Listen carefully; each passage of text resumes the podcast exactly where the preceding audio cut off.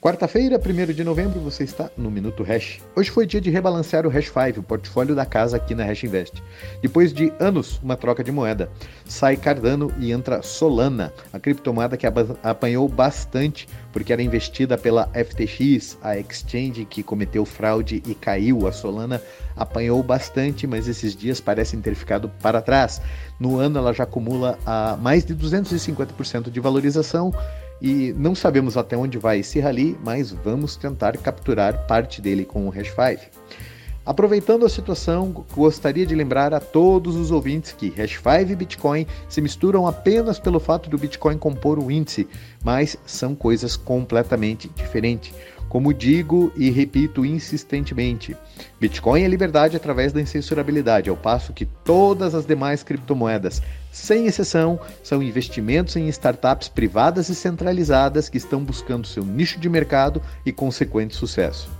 Embora pareça um disco riscado, é necessária essa explicação frequente e esse esclarecimento da diferença para que nossos clientes e investidores estejam cientes dessa realidade ao uh, escolher aportar o seu dinheiro em Bitcoin ou em Hash 5. Hoje também foi dia de Fed, né? Tradicional volatilidade associada ao anúncio das taxas de juros nos Estados Unidos. Se correr o bicho pega, se ficar o bicho come. Com 34 trilhões de dólares de dívida e com taxas uh, atualmente em 5,5% ao ano, toda cautela é necessária na hora de subir juros e o Fed optou por manter de lado. Na posição do Fed, é, esta é a opção mais inteligente, né? Porque se ele subir os juros, coisas vão quebrar.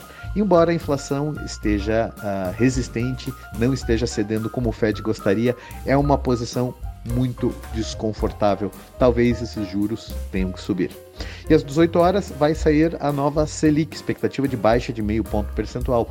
Mas diante do, do que fazem os aloprados de Brasília, que já sepultaram o já fraco e insuficiente arcabouço fiscal antes mesmo dele entrar em vigor, qualquer coisa que o BC faça uh, se torna irrelevante. Nosso samba vai soar como Carlos Gardel em menos tempo do que você pode imaginar e a sugestão é que você considere o Bitcoin. E falando em Bitcoin, ontem, 31 de outubro, foi o aniversário de 15 anos do White Paper de Satoshi. A cada dia que passa, a probabilidade de fracasso da moeda laranja diminui e sua resiliência aumenta. Aos 15 anos de idade, podemos dizer que o Bitcoin já é quase um adulto. Vida longa ao Bitcoin.